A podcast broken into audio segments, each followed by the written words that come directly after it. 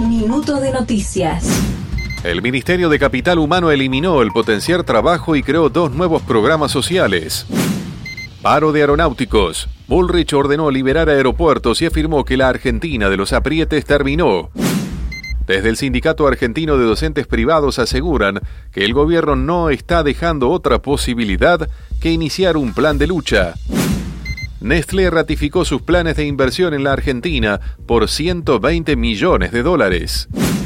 Fijan haberes mensuales de personal militar de Fuerzas Armadas y de Policía Naval. Pablo Moyano advirtió que habrá un gran paro general de la CGT.